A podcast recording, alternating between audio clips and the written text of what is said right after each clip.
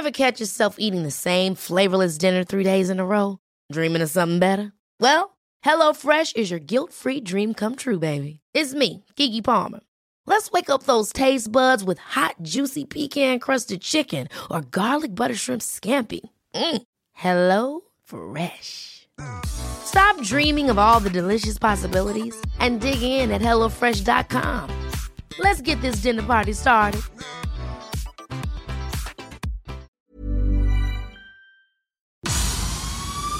El Heraldo Media Group presenta Periodismo de Emergencia con Arturo Rodríguez, Hiroshi Takahashi y Roberto Aguilar. Con las reglas del oficio.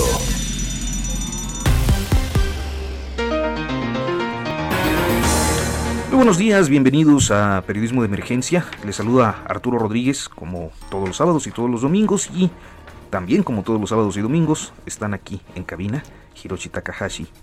Arturo, muy buenos días. Mónica, Roberto, buenos días. ¿Qué tal? Muy, muy buenos días a todos. Roberto Aguilar. Y pues bueno, arrancamos con el futuro próximo. Futuro próximo. Y bien, los escándalos de corrupción continúan marcando la agenda de cada semana y en esta ocasión las miradas se dirigen a la llamada estafa maestra, toda vez que el principal operador acogido al esquema de testigos colaboradores, Emilio Cebadúa, implicó ya a Miguel Ángel Osorio Chong y Alfredo del Mazo como beneficiarios de recursos desviados. Presidente Andrés Manuel López Obrador deberá designar al nuevo director del Instituto Politécnico Nacional, toda vez que el pasado viernes 20 concluyó el periodo de quien se desempeñaba en el cargo, Mario Alberto Rodríguez Casas, aunque en declaraciones previas, López Obrador dijo que la designación recaerá sobre el secretario de Educación Pública Esteban Moctezuma. Es él quien está facultado por la ley para formalizar el trámite. El Politécnico ha registrado diversos movimientos políticos en semanas recientes, algunos de estos relacionados con el cambio en la dirección. Esta semana se espera que la Alianza Federalista de Gobernadores presente ante la Suprema Corte de Justicia de la Nación una controversia constitucional en contra de la extinción de los fideicomisos para acusar un daño grave a, propuestos, a presupuestos de programas, planes y proyectos en materia de seguridad, de educación, salud y derechos humanos, con la controversia en la que plantean violaciones a 16 artículos de la Constitución. El debate ahora se centrará en la Suprema Corte, el único de los tres poderes que hasta ahora se había mantenido al margen. Y finalmente, la agenda de género y las acciones de los movimientos feministas tendrán concentraciones o se concentrarán la atención esta semana, pues el 25 de noviembre es el Día Internacional de la Eliminación de la Violencia contra la Mujer, un flagelo en el que los gobiernos han sido incapaces de conseguir resultados, dado que las cifras siguen creciendo, destacadamente en el último mes, cuando además del incremento en el indicador de los feminicidios, se registró también un aumento en los casos de violencia doméstica. Gracias. Mónica Reyes, muchísimas gracias. Pues eh, eh, gracias Mónica y bueno pues hoy tenemos un, un, enlace que creo que nos permitirá abordar algunos eh, asuntos relevantes de la agenda pública, Hiroshi. Sí, está en la línea Gustavo de Hoyos, el presidente de la Coparmex. Gustavo, muy buenos días, muchas gracias por atender la llamada. ¿Qué tal Gustavo? Buenos días. ¿Qué tal? Eh, muy buenos días eh, a los tres, qué gusto saludarlos, un saludo a todos en el estudio y a toda la audiencia. Muchas gracias. Eh, eh, estábamos eh, platicando en ocasiones anteriores, en entregas anteriores, de Sí por México. Es uno de los temas que queríamos platicar contigo desde hace algunas semanas. Platícanos porque se han sacado muchas versiones, como dice en este momento el gobierno en el poder, este, se han sacado muchas versiones de contexto. Explícanos mejor tú qué es Sí por México y plataforma para qué, para qué será. Sí, claro que sí. Eh, doy una explicación este, en lo general y con mucho gusto profundizamos en lo que ustedes crean que sea del interés de la audiencia.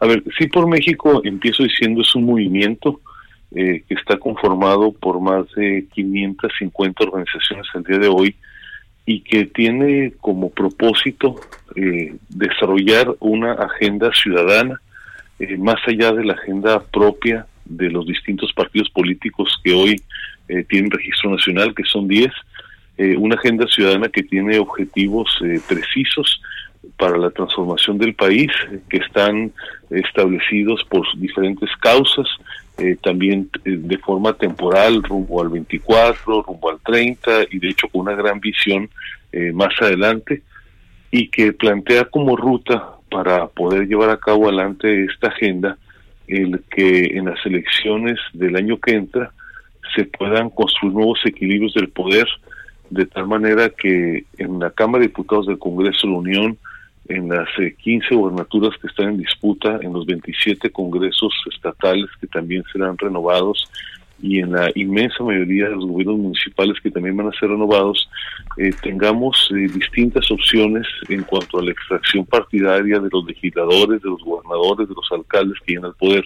A nosotros nos interesa y estamos convencidos de que el hecho de que existan opciones competitivas eh, y no una conformación monolítica con una sola extracción partidaria que sea totalmente dominante, le sirve a la democracia y en ese sentido le sirve al desarrollo del país.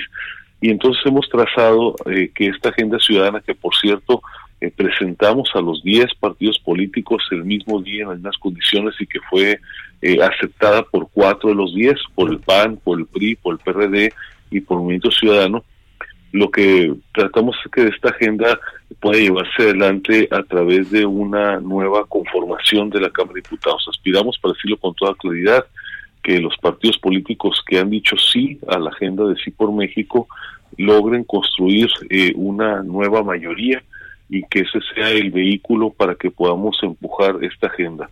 Y desde luego también nos interesa que esa mayoría también se conforme en los ámbitos de los congresos locales. Eh, no es por definición nuestro objetivo el que haya una gran alianza electoral, nosotros eh, la forma como se organizan los partidos, en dónde deben de ser alianzas de cuatro, de tres, de dos, o dónde deben de competir individualmente, eso lo dejamos más en la lógica, digamos, de la negociación partidista, eh, no es nuestra cancha directamente, lo que nos interesa es que ya sea que estén coaligados, eh, ya sea que tengan candidaturas comunes o ya sea que compitan por separado y después algunos de ellos ganen distintas posiciones, una vez que lleguen al poder, eh, se mantengan comprometidos con la agenda que les hemos presentado. De eso es, digamos, este, la parte esencial del movimiento. Evidentemente que de aquí al 21, cuando habrá varias elecciones, eh, vamos a tener distintas activaciones para empezar a empujar distintas causas que tienen que ver con la salud, que tienen que ver con el desarrollo económico, que tienen que ver con el respeto a los derechos de las mujeres y a la promoción de las oportunidades para los jóvenes. Esto lo estaremos en las próximas semanas y días literalmente dando a conocer para que en tanto que llega la fecha de las elecciones, que desde luego es un hito muy importante, eh, ya vayamos pasando a la acción. Todo esto lo digo con toda claridad en el marco del Estado de Derecho, eh, con pleno respeto a las autoridades constituidas, eh, al presidente de la República, a los distintos eh, gobernadores y alcaldes. Nosotros no tenemos una visión rupturista, mucho menos golpista, le damos a cada autoridad el lugar que constitucionalmente le corresponde. tenemos total claridad para reconocer y acompañar incluso como movimiento las buenas decisiones de política pública de donde vengan, pero también la claridad para señalar este, abiertamente aquellos temas en los cuales eh, vemos que las decisiones del gobierno puedan ser contrarias al mejor interés del país. Hace unos días el órgano de propaganda de Morena, el periódico Regeneración, que fue lanzado recientemente, decía en una nota que prácticamente eh, tu interés era ir directo por la presidencia en 2024. ¿Qué dices al respecto, Gustavo? Bueno, eh, soy respetuoso desde luego de los órganos de propaganda política de todos los partidos políticos, pero por regeneración justamente es eso, ¿no? Es un órgano de propaganda política de una fuerza partidaria que este claramente tiene una conducción del país distinta a la que en sí por México vemos como conveniente. Pues a mí en el pasado, que les decir, eh, han dicho que iba a ser candidato a senador, a gobernador, este, pues a todo, ¿no? Eh, yo actualmente estoy concretado en dos temas. El primero, terminar mi gestión al frente de la Coparmex, que concluye el próximo día 31 eh, de diciembre. Como debe ser, hacer una entrega con los mejores resultados para las autoridades que me van a suceder internamente. Y segundo, estoy aplicado en a ayudar a que este movimiento Sí por México, del que, por cierto, la Coparmex forma parte, es una de las organizaciones, obviamente una de las más relevantes, eh, abiertamente, no es una participación encubierta o bajo la mesa, eh, tome la mayor fuerza posible para que con toda esa capacidad que tiene la Coparmex, que tiene una capilaridad en todo el país, en todas las regiones, eh, podamos incidir de la mejor manera posible, precisamente para transformar eh, la realidad de nuestro país. Ayer justamente terminé un recorrido en el estado de Veracruz, estuve en Córdoba, estuve en Orizaba, estuve en Poza Rica, en Tuxpan, en Veracruz Puerto, eh, y estamos justamente trabajando en darle esta gran vertebración regional. Lo hice la semana pasada en La Laguna, la semana que viene en Michoacán y en Jalisco, la otra en Sonora y en Baja California. Así es que estamos este, muy comprometidos tratando de que este movimiento eh, tenga un gran, gran despliegue regional. Gustavo, y te saludo Arturo Rodríguez. Mira, y primero me llama la atención que no niegas en definitiva la posibilidad de contender, pero también me interesa mucho preguntarte. Eh, creo que además de esta versión sobre una eventual candidatura tuya a la presidencia, eh, pues una idea muy generalizada, quizás eh, eh, pues como parte también de las reacciones que desde la mañanera se han dado a la integración de este bloque y se interpreta como una materialización digamos de aquel BOA que eh, planteaba el presidente López Obrador a mediados de año. Bueno, este, el presidente, lo digo con todo respeto, ustedes saben que es muy dado a construir historias, este, partiendo de un par de datos de la realidad, se imagina cosas. Eh, no tiene nada que ver eh, el planteamiento de sí por México con el llamado BOA. De hecho, pues la gran mayoría de las personas que él mencionó como integrantes de este supuesto bloque no participan en sí por México. Pues algunos coincidimos porque pues, cuando un escopetazo, pues algunos nos toca, ¿verdad? Señalamiento, pero nada que tenga que ver con eso. También aprovecho la pregunta para decir que eh, no tenemos nada que ver con otro movimiento que respetamos, pero que es ajeno así por México, que frena. frena. Eh, con frecuencia, ustedes saben muy bien, el presidente incluso, este, que es un muy buen comunicador, ha tratado de señalarnos como frena 2, nada más apartó de la realidad. Déjenme compartirles aquí con la audiencia que incluso eh, quienes dirigen frena, concretamente don Gilberto Lozano, pues ha sido este no precisamente cordial y amistoso en sus señalamientos para con nosotros, con todo lo contrario diría yo. Este, entonces, este, pues no hay ninguna conexión, mucho menos un financiamiento, eh, una, digamos, este, tarea de uno o dos. Este, respetamos lo que hacen otras organizaciones porque este país es muy grande y me parece que da para muchos, este, da para muchas expresiones y cada quien evidentemente tiene su percepción. Nosotros no tenemos planteado como un propósito de sí por México el, presidente el presidente renuncia, que es, el, ustedes saben, la eh, demanda fundamental de, de freno. Nosotros vemos el presidente pues un funcionario legítimamente electo que tiene un cúmulo de facultades, que está ejerciendo de manera inapropiada, pero más allá de esa convicción, desde luego, pues tiene nuestro más eh, amplio y completo respeto institucional. Don Gustavo de Hoyos, eh, presidente de la Coparmex, le saluda Roberto Aguilar. Oiga, eh, don Gustavo, el tema de la situación sobre el sector privado cautelosamente optimista, ya hemos escuchado mucho estas precondiciones que justamente se están buscando para que haya una mayor, eh, una mayor confianza sobre el tema de las inversiones, y se nos está agotando el tiempo y también ya es muy repetitivo este, este ir y venir de lo que necesitan y de lo que no les da el gobierno. Ante esta situación, ¿hay alguna otra opción que se pudiera ir vislumbrando? Estamos esperando un segundo paquete de proyectos de infraestructura. Se habla de que ya hay como cierta disposición, pero bueno, la verdad es que esa disposición por parte de los empresarios, del empresario, el empresario mexicano lo hemos escuchado desde hace muchos meses. Y llega el golpe al outsourcing. Exactamente. Sí. A ver, tenemos un gobierno, un gobierno federal abiertamente antiempresarial eh, que ha traicionado una y otra vez eh, su palabra y sus compromisos con los empresarios.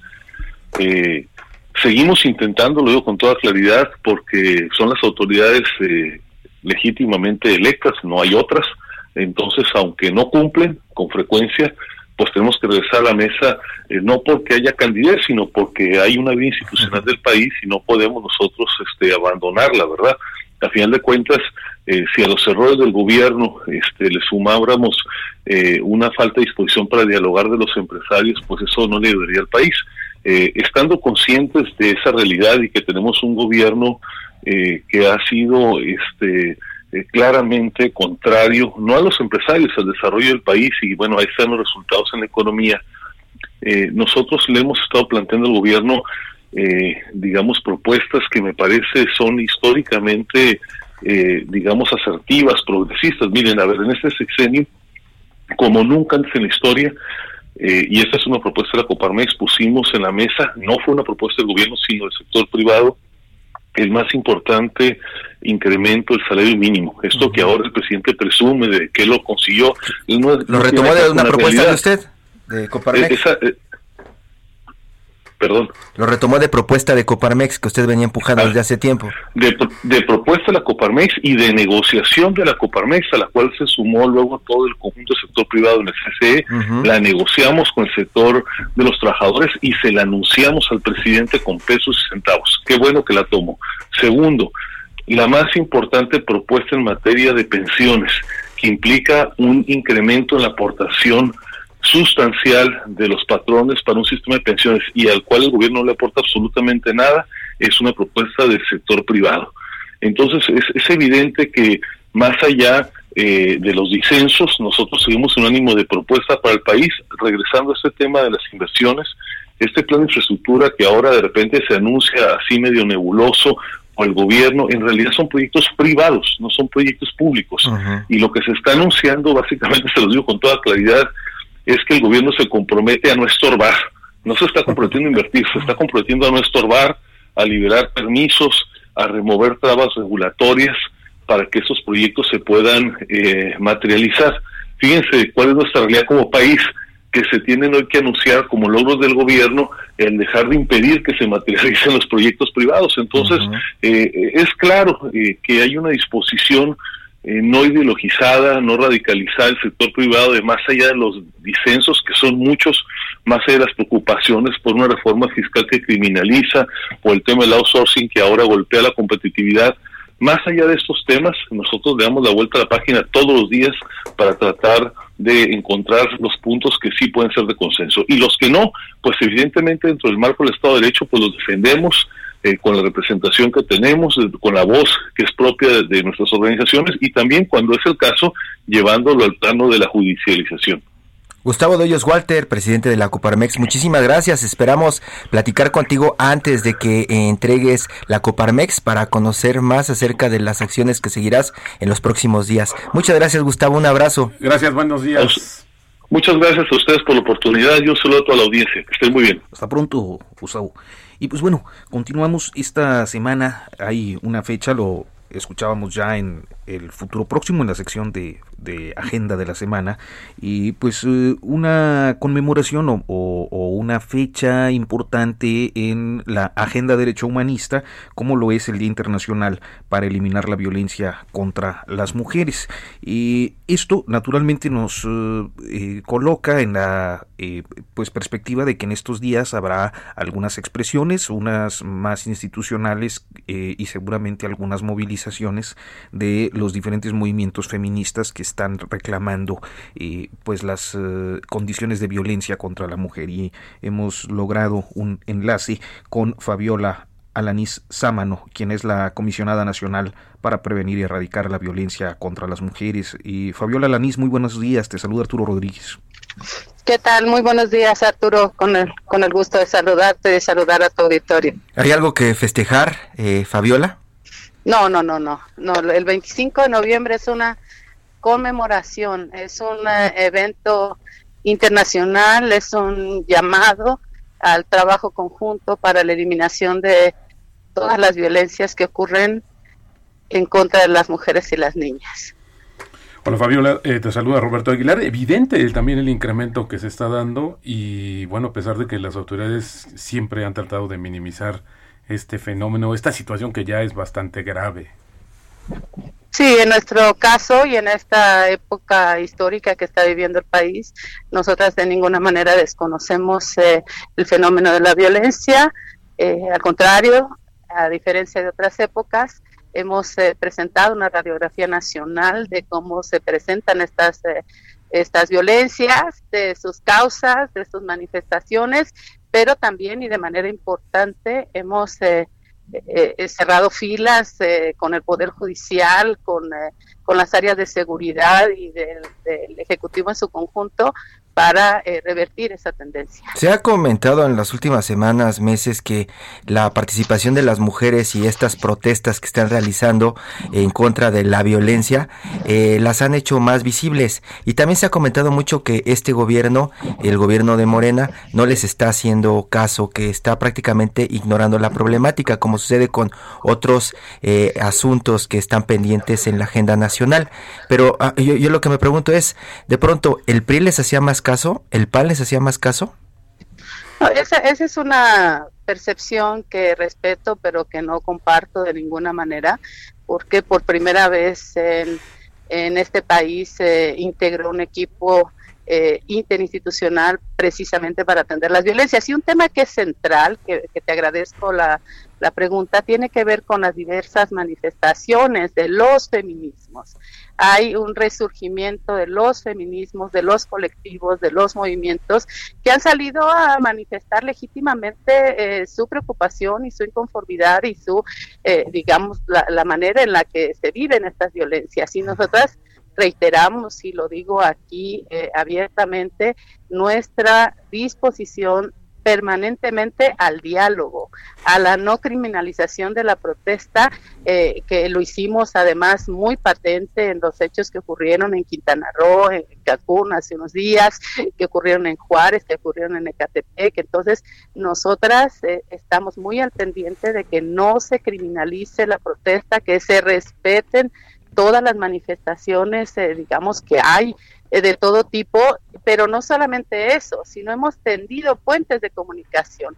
Yo personalmente me he reunido con algunos colectivos, eh, especialmente eh, he tenido por lo menos tres reuniones con algunas de las integrantes del denominado bloque negro. Entonces, no, nosotras estamos abiertas al diálogo y a la comunicación permanente, a escuchar sus demandas y atenderlas.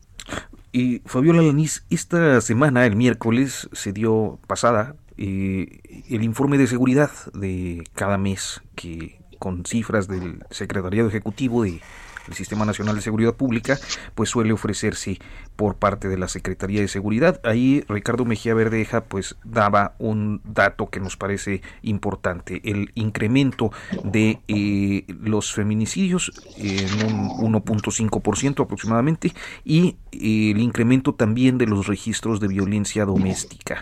¿Qué, qué, qué ocurre para que las diferentes políticas públicas pues no se vean reflejadas en las, en las estadísticas? Híjole, y nos quedan dos minutitos, Fabiola, así que te pediría nos ayudes con el tiempo. Sí, no, no, muy breve. Decir que efectivamente, desafortunadamente hubo un incremento de, 1.5, o sea, es decir, se registraron, se han registrado de enero al mes de octubre, desafortunadamente 800 son eh, feminicidios y sí hay un incremento respecto al mismo periodo del año anterior hay un decremento respecto a eh, la proporción en la que han crecido. Por ejemplo, entre el 2017 y 2018 este incremento fue cerca del 35%, etcétera. Pero ¿en qué quiero poner énfasis eh, para aprovechar este minuto que me queda? Es decir, que así se trate de una sola mujer, nosotras estamos todos los días en comunicación con las fiscalías y las fiscalías especializadas, que son las responsables directas de que estos hechos no queden en la impunidad, precisamente para revertir esa tendencia y para mandar el mensaje que así sea un solo caso de feminicidio, vamos a estar ahí eh, procurando primero prevenirlo y después que no queden en la impunidad. Esa es nuestra tarea. Y la responsabilidad mayor, la carga mayor, el tramo de responsabilidad mayor está en las fiscalías especializadas y en las fiscalías en las entidades. Son ellas las responsables de tratar estos temas y nosotras contribuimos, nosotras trabajamos de mm. manera coordinada con todas a nivel nacional.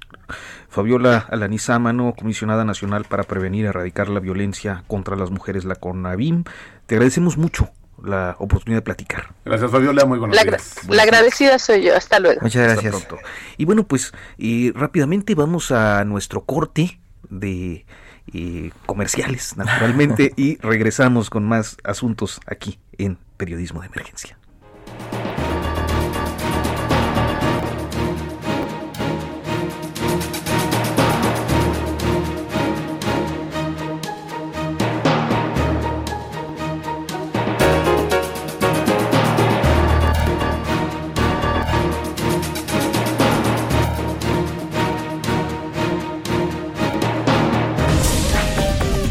Momento continuamos. Periodismo de emergencia.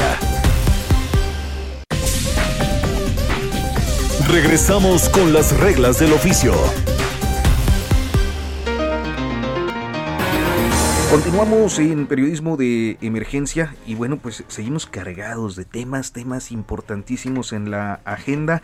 Roberto Aguilar. Fíjate que ya a nivel global tenemos 58.2 millones de casos de contagio confirmado. Estados Unidos ya sigue a la cabeza, tiene 12.1 millones de casos. Se dice que también el 11 de diciembre se estarían aplicando las primeras vacunas en Estados Unidos. Bueno, esto si pasan, si tienen que cumplirse diversas condiciones. Y la otra es que a partir del martes, Joe Biden, presidente electo, va a dar a conocer los primeros nombramientos de lo que será su gabinete.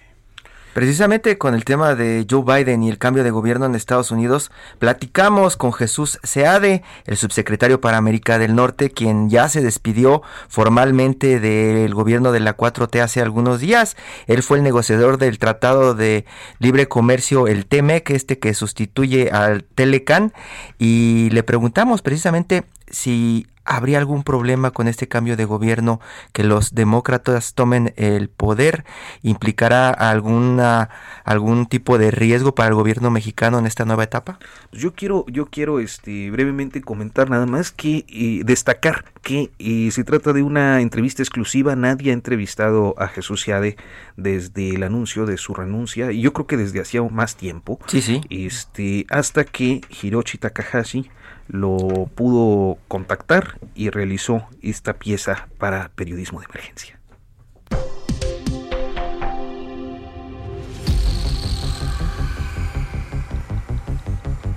Va a llegar el nuevo presidente que es demócrata y es lo que le pregunto.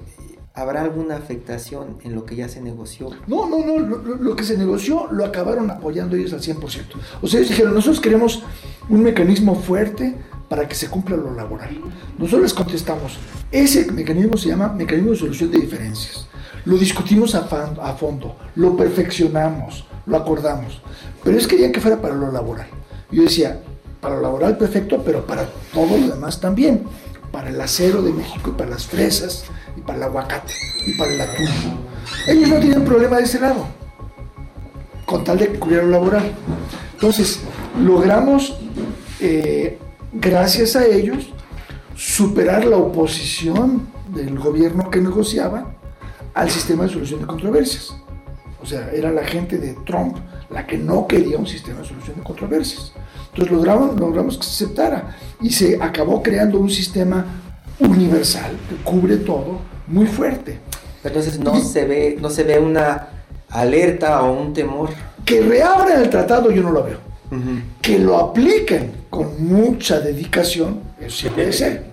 Sí, o sea, una cosa es que tengas el mecanismo para exigirle a México eh, buena evolución en sus prácticas laborales, una es que tengas el mecanismo, y otra cosa es que hagas la exigencia. ¿Con qué dedicación haces la exigencia?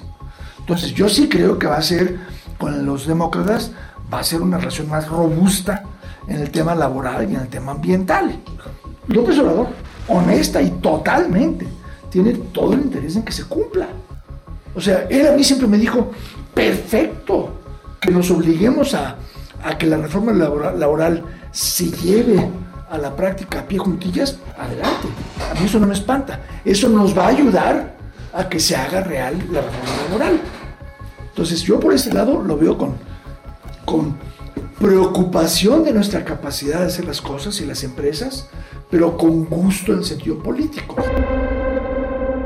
Una de las cosas de pronto también que se vio cuando usted llegó a México a comenzar a trabajar dentro de esta cuarta transformación, se llegó a pensar en algún momento de que usted podría ser un gran puente con Asia y que era lo que siempre se había platicado sexenio tras sexenio, que estar más cerca de China era más eh, positivo que estar más cerca de Estados Unidos y más en, en el momento en que le tocó comenzar con las relaciones y eso nunca se llegó. Y estamos viendo que el presidente de pronto no tiene una relación buena con China tampoco.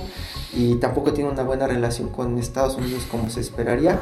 ¿Usted no le hacía algún comentario o alguna recomendación? no, sí, claro que sí. El presidente, eh, o sea, concluimos las negociaciones del tratado al final del 2019. ¿no? Y estuve totalmente dedicado a eso.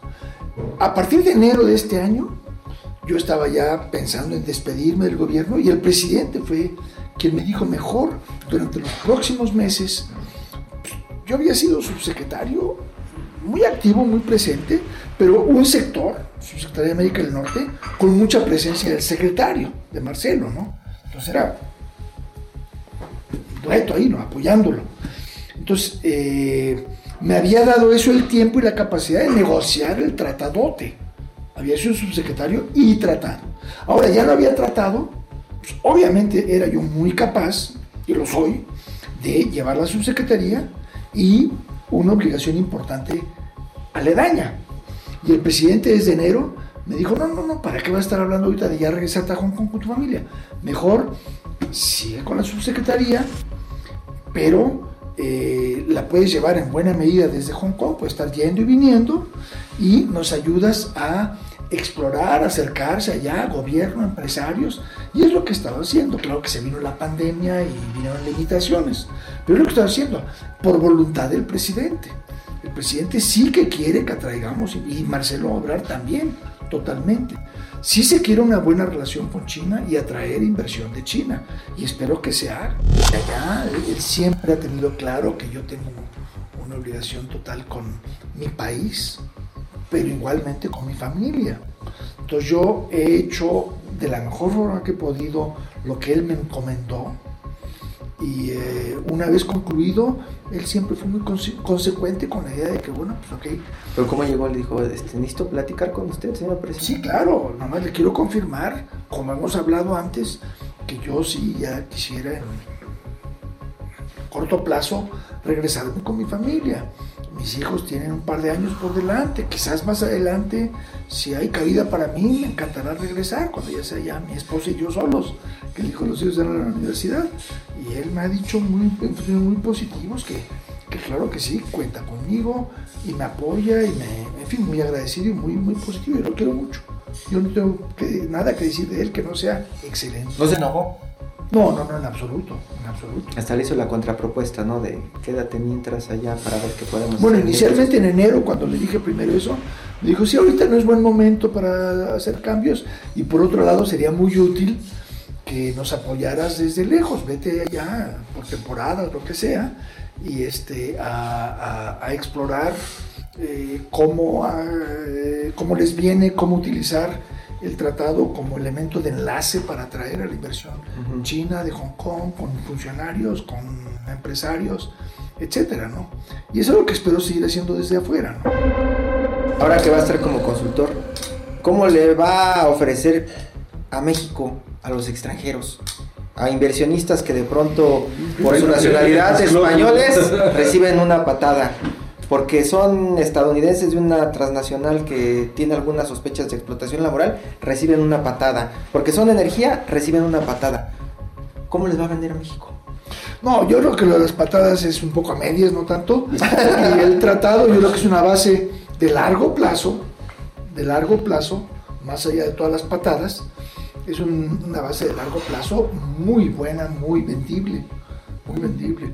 Se exige más presencia en América del Norte o estás fuera y eso pues es, de nuestro interés. Desde el primer día que se concluyó la primera negociación con Guajardo, e, ellos estaban dando declaraciones todas eh, eh, reconociendo el que habíamos tenido que aceptar reglas de origen más duras, lo cual no era muy bueno, porque bueno para Estados Unidos yo les dije, están locos, esto va a ser buenísimo para México y lo sigo viendo y lo, siguen anunciando las empresas. O sea, ¿cuántas han, han, anunciado eh, eh, autoparteras también, hasta autoparteras chinas y japonesas y Toyota diciéndole a todos sus proveedores, tienen que invertir en México porque... Porque, porque pues tenemos una declaración reciente de la semana pasada que estaban hablando, creo que fue esta empresa Caxor, que es de inversiones también, estaba hablando de México como zona de guerra por el tema de los ferrocarriles, ¿no? Este, eso preocupa, ¿no? pues este, sí.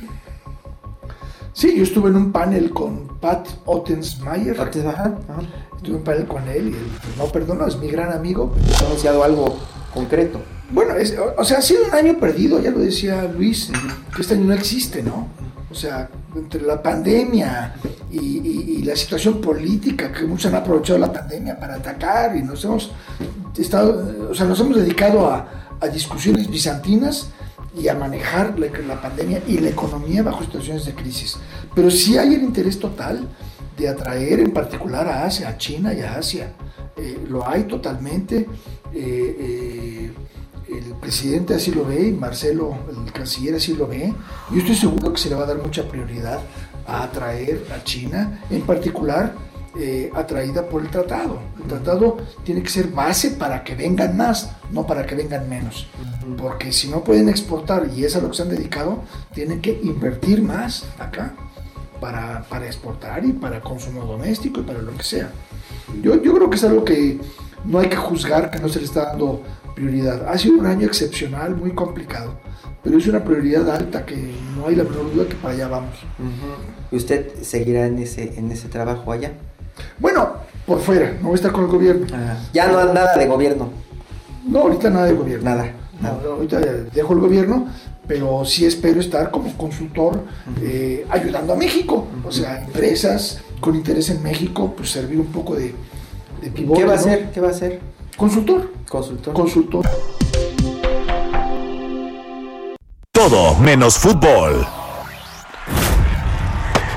Bueno, pues eh, continuamos en, en, periodismo de emergencia, ya estamos en todo menos fútbol y como es todo menos fútbol, hoy toca béisbol. Béisbol. Roberto Aguilar. Pues ya tenemos justamente eh, a Beatriz Pereira en la línea, reportera de proceso, un tema, libro Pelotero por amor al béisbol. ¿Cómo estás Beatriz? Buenos días, gracias. Hola chicos, buen día, muchas gracias a ustedes. Pues cuéntanos, porque sí, como decíamos un poco, estas secciones de todo menos fútbol y hoy pareciera que el béisbol, déjame decirlo, está tomando un segundo aire. bueno, sí, sí, la verdad es que sí. Este, el libro es una compilación de 18 textos que yo he publicado tanto en la revista Proceso como en el ya desaparecido periódico El Independiente, donde trabajé en 2003, y donde empecé a construir estas historias. Se trata de hacer perfiles de algunos de los jugadores mexicanos que han triunfado tanto en la Liga Mexicana como en las grandes ligas y eh, bueno, son, son 18 perfiles, 15 son jugadores y hay tres que no son peloteros. Uno de ellos es el Mago Septién, el, el gran eh, cronista de, de, béisbol. El otro es Francisco Toledo, el artista oaxaqueño que falleció el año pasado. Y la última historia es la del presidente, la de Andrés Manuel López Obrador, en una entrevista que le hice hace 14 años, cuando él era candidato a la presidencia, y donde me cuenta cómo era niño pelotero, como en la zona de Tabasco, hoy inundada. Este, ellos se iban en, este, pues en lanchitas, ¿no? Para ir a jugar a, los diferentes públicos. En Cayuco. ajá, y me, me, contó también esta, esto de este proyecto, ¿no? Cuando yo sea presidente, el béisbol va a tener el lugar que se merece y yo voy a hacer un proyecto para que se masifique, se desarrolle, que más jugadores lleguen a grandes ligas y pues sí, es eh, prácticamente sorprendente ver cómo se convirtió en presidente y creo que eh, lo más de lo más de lo primero que empezó a hacer él cuando llegó a, la silla presidencial fue destinar un recurso público muy grande para hacer este proyecto que dicho sea, dicho sea de paso pues no tiene muchos pies ni cabeza y no se ha avanzado mucho pero de, esto va más o menos este el libro Mira, Beatriz Pereira, pues a mí me da mucho gusto, primero saludarte, poder enlazarnos y hablar de este trabajo que has realizado a lo largo de tantos años sobre eh, perfiles de beisbolistas. Y yo te preguntaría, ¿cuál es de los que realizaste el que pudiéramos decir, siempre tenemos los periodistas una historia consentida, ¿no? Eh, por diferentes circunstancias, a veces porque nos costó mucho lograrla, a veces por cómo nos quedó la redacción, como que había inspiración al momento de hacerla, en fin, por diferentes motivos, ¿cuál es la que en este caso de los peloteros te resultó más, eh, pues más entrañable? Mira, me gusta muchísimo la historia de Esteban Loaiza, eh, porque este jugador está ahora mismo cumpliendo una eh, una pena de en, la prisión por tráfico de drogas. Porque Esteban Loaiza en 2003, eh, cuando yo empecé a hacer los perfiles, fue uno de los primeros que hice él ese año fue candidato a ganar el trofeo Cy Young por la Liga Americana, el, trofeo que se le otorga a los mejores lanzadores en las grandes ligas, ¿no? Entonces me tocó ir a ver a Esteban Loaiza, a verlo eh, jugar el juego de estrellas, una temporada fantástica de 21 triunfos. Y, y, y, hablé con sus padres, no con Esteban. Esteban es una persona de muy pocas palabras. Y sus padres me contaban la historia de cómo eh, Esteban cuando era niñito tenía una manera muy peculiar de entender las cosas y de pensar a tal grado, ellos vivían en Estados Unidos, que decidieron los psicólogos meterlo en una escuela porque pensaban que era una persona con un retraso mental. Así es que él tuvo que ir a una escuela especial. Entonces, eh, después Esteban Loaiza, bueno, pues llegó a grandes ligas, hizo lo que hizo y a mí me parecía increíble como una persona que había sido incluso hasta marginada, porque así lo llamaban, retardado mental, eh, había logrado hacer este, eso, ¿no? De, pelear prácticamente por un por un trofeo que es de lo más granado, de lo más importante en el béisbol de grandes ligas, ¿no? Eh, esa historia, eso me parece muy entrañable porque además es una historia de una familia este, en una condición de pobreza grande, en Tijuana, en la frontera, cruzar la frontera, migrantes para tratar de mejorar eso me lleva a la segunda historia que me parece muy entrañable, que es la de Sergio Romo, la de un eh, mexicano estadounidense que fue pues tanto despreciado en México como en Estados Unidos acá porque pues es un pocho eh, la manera despectiva como eh, suelen decirle en México a las personas que nacieron en Estados Unidos. Y allá este pues no era gringo tampoco era este un mexicano era un prieto que este que sus propios entrenadores en la escuela no querían. Y después Sergio Romo ganó tres anillos de serie mundial con los gigantes de San Francisco. La historia de una familia de migrantes. Este y la última historia de, de, de, la cual te, te, diría algo porque es muy reciente y es muy especial es la de Juan Gabriel Castro porque es el manager que llevó a México por primera vez a los Juegos Olímpicos. Estará en Tokio dirigiendo el próximo año a la selección nacional un hombre nacido en los Mochis, que estuvo 17 años jugando en grandes ligas, es uno de los hombres de jugador de posición, o sea, un jugador no pitcher, que el mexicano que más años ha estado en grandes ligas y que corrió banca. Es Juan, Juan Castro estuvo tantos años en grandes ligas y nada más lo llamaban y lo metían en juego para atacar la bola, después para hacer una que otra jugada defensiva y él ahí comiendo banca aprendió muchísimo béisbol, se hizo manager y es increíble cómo después con un toque de pelota en el preolímpico eh, la selección mexicana logró eh, abrir la puerta para ganar a Estados Unidos y llegar a los Juegos Olímpicos. Entonces, esas historias son las que más, más me gustan. Por supuesto, la de Fernando Valenzuela, esa ya no les cuento nada, pero es el ocaso de su carrera. Ok, pues Beatriz, este, dinos una cosa, ¿es verdad, y voy a ser indiscreto, que te empiezan a apodar la maguita Septién? Ay, que eso hacer llorar, Arturo. Es, es una este, anécdota que me gustaría nos compartieras brevemente. Eh, conocí en persona al mago Septién y durante muchísimos años estuve yendo todos los fines de semana a su casa a, a estar con él, a pasar tiempo, a aprender de béisbol, me enseñaba a narrar, me enseñó sus fotografías, estaba yo en su casa, en su estudio, compartíamos mucho tiempo. Y entre todo ese tiempo un día el mago Septién me dijo, bueno, pues yo creo que ya estás lista, ya este, ya sabes lo suficiente, tú ya, ya, yo creo que ya eres una maguita. Entonces eso está contado en la introducción que yo escribo para el libro.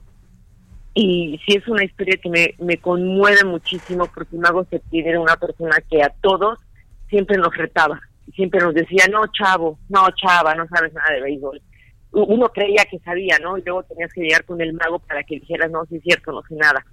Entonces, que él me haya dicho eso, ya eres una maguita, creo que son unas palabras muy bonitas y muy importantes viniendo de una persona como él, de reconocer, sobre todo en mí, que soy mujer, que el béisbol, hay que decirlo, es un mundo de hombres, que él tuviera la gentileza de enseñarme, de regañarme, de que insistir en que yo aprendiera y supiera y todo, y después me dijera, Maguita, no, pues es el regalo, es, es creo que de los regalos más bonitos que he recibido en mi vida, Arturo. Está tu libro ya a la venta. es pelotero, por amor al béisbol, consta de estos perfiles y de un prólogo que me parece que también es importante significar. Ay, Juan Villoro, Juan Villoro, el escritor mexicano, talentosísimo, queridísimo por mí, admirado, me inspiró Arturo, esa es la verdad. Este, cuando yo leí a, Juan Villoro Dios es redondo y, leí lo que escribió, pensé en que yo tenía que hacer algo algún día así con el béisbol. Don Julio Scherer, hay que decirlo también, Arturo, me insistió muchos años cada que me veía, señora, ¿cuándo va a hacer su libro? Y yo, no, don Julio, en este país donde nadie lee, ¿quién va a querer hacer un libro? Y siempre se me quedó en la mente, ¿no? Lo que me decía don Julio, es importante que usted haga algo y escriba sobre lo que sabe, sobre lo que le gusta.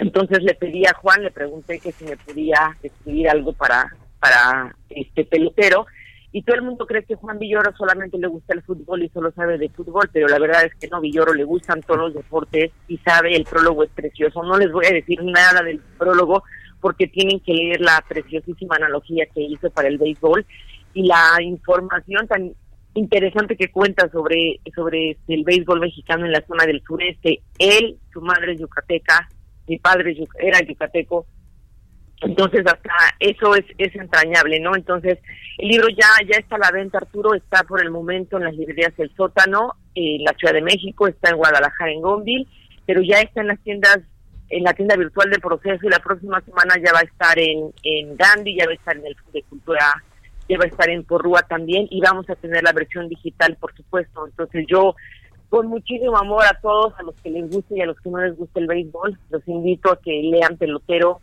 y a que se enamoren de este deporte que es precioso. No le tengan miedo, no digan que no lo entienden, no digan que no saben. Conozcan estas historias y conozcan a estos mexicanos que se partieron el lomo literal para salir de la pobreza, para salir de los ranchos más pobres, de los ejidos más olvidados de este país para encumbrarse en este precioso deporte que se llama béisbol. Pues Beatriz Pereira, yo te agradezco mucho que nos hayas tomado la llamada. Eh, no dejo de decirte que me da muchísimo gusto, muchísimo entusiasmo ver eh, al fin este libro y esta obra publicada, Pelotero por Amor al Béisbol. Te mando un, abrazo fuerte y mi felicitación más sincera. Gracias a ustedes, muchachos. Buen día y gracias por este espacio. Gracias, Beatriz. Felicidades. Muchas gracias, Beatriz. Y gracias, Ray.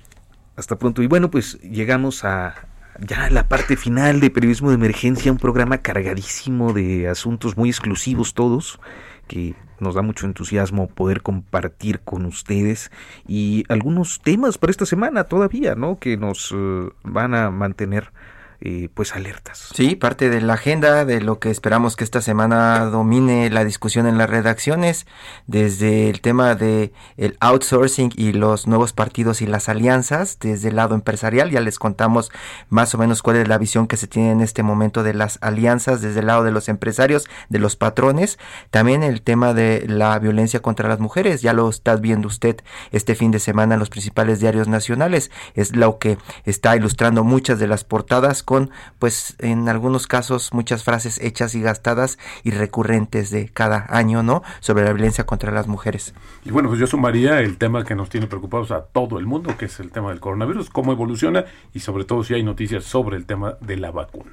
Esto de la vacuna que, bueno, es interesante ver que ya Estados Unidos la anuncia para diciembre. Y los diarios peleándose eh, con el gobierno diciendo que no será suficiente el gasto que están haciendo ni la estrategia de distribución de la vacuna. Eso en Estados Unidos. En Estados Unidos. Todo un reto, sin duda. Un reto global y un reto que además nos preocupa mucho en México, dadas las condiciones. Sí, las condiciones. Estamos hablando de un 10% de letalidad, es, es alto. Es alto, eh, eh, no hay controles, estamos esperando nuevos semáforos. Eh, la respuesta del gobierno es cada quien haga lo que pueda. Híjole, pues bueno. Muchísimas gracias por habernos acompañado en esta emisión de Periodismo de Emergencia. Hiroshi Takahashi, buenos días. Arturo, muchas gracias. Roberto, gracias. Al contrario, muy buenos días. Nos escuchamos el próximo sábado. Hasta pronto.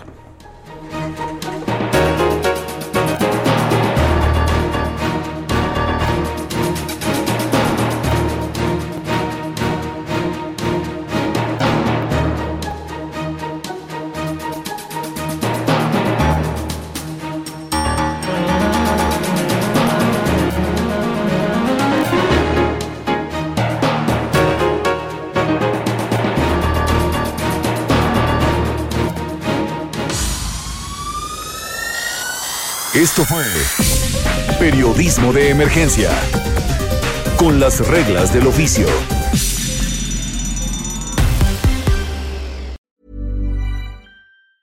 Ever catch yourself eating the same flavorless dinner three days in a row? Dreaming of something better? Well, HelloFresh is your guilt-free dream come true, baby. It's me, Kiki Palmer. Let's wake up those taste buds with hot, juicy pecan-crusted chicken or garlic butter shrimp scampi. Mm. Hello Fresh. Stop dreaming of all the delicious possibilities and dig in at HelloFresh.com. Let's get this dinner party started.